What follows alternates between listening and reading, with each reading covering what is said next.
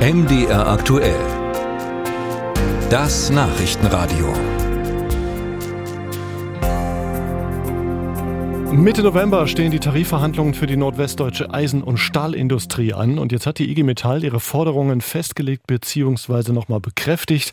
Sie will die Vier-Tage-Woche und eine Lohnerhöhung um 8,5 Prozent. Reden wir darüber mit Jörg Hofmann, dem Chef der IG Metall. Schönen guten Tag. Guten Tag. Herr Hoffmann, Reduzierung der wöchentlichen Arbeitszeit von 35 auf 32 Stunden pro Woche. Wer soll denn da noch Stahl kochen? Die, die wir gewinnen mit der 32-Stunden-Woche. Stahl leidet wie viele andere Branchen auch an Fachkräftemangel und Fachkräfte gewinnt man, junge Fachkräfte gewinnt man dann, wenn man attraktive Arbeitszeiten hat. Und Arbeitszeiten der Stahlindustrie, das sind 24 Stunden Schicht über sieben Tage sind per se nicht sonderlich attraktiv.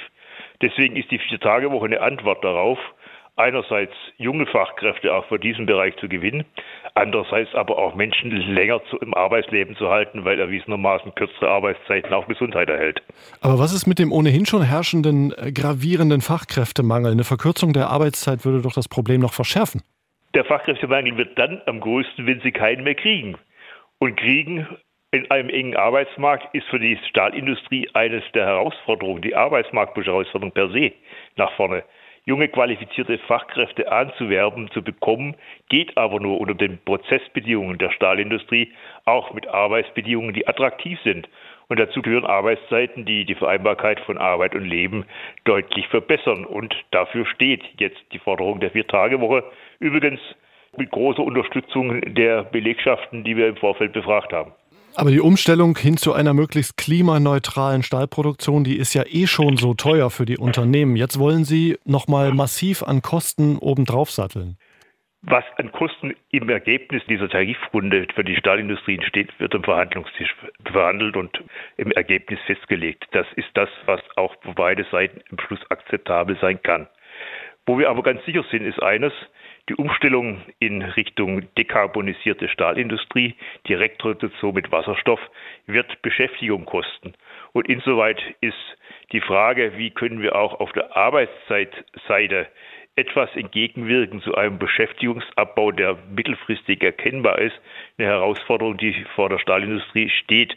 Und ich bin mir ziemlich sicher, dass die 32-Stunden-Woche nicht in einem Schlag ab 1.1.24 in Kraft tritt, sondern sich die Tarifvertragsparteien genau in diesem Kontext, auch in diesem Hintergrund über einen entsprechenden Stufenplan verabreden werden.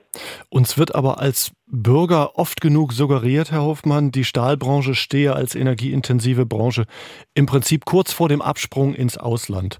Stimmt das Ihrer Meinung nach alles gar nicht? Doch, sie steht auf dem Absprung ins Ausland dann, wenn es nicht gelingt, die Voraussetzung zu schaffen, dass der Schritt in Richtung CO2-freie Stahlproduktion leistbar ist. Dieser Schritt ist eine Frage von gesellschaftlicher Entscheidung, die auch in der Grundstoffindustrie die Klimaschutzziele zu erreichen. Das hat enorme Voraussetzungen, etwa wo kommt der Wasserstoff her? Wie teuer ist der Wasserstoff der Zukunft? Und dazu braucht es gesellschaftliche Unterstützung, wenn wir diese Industrie weiter in Deutschland und Europa wollen.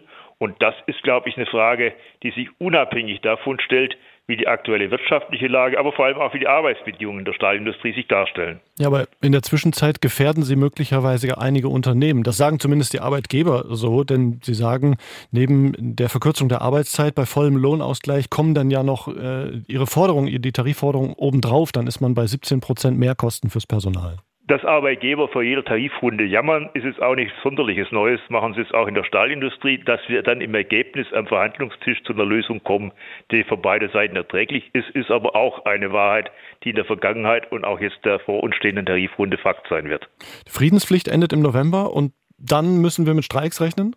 Die Friedenspflicht endet im November und dann kommt es darauf an, bis wie bis dahin die Gespräche sich entwickelt haben in den beiden Hauptthemen dieser Tarifrunde, die Sie gerade benannt haben, Entgeltsteigerung und die Wege hin zu einer 32-Stunden-Woche. Herr Hofmann, ich danke Ihnen für Ihre Zeit. Ich danke Ihnen.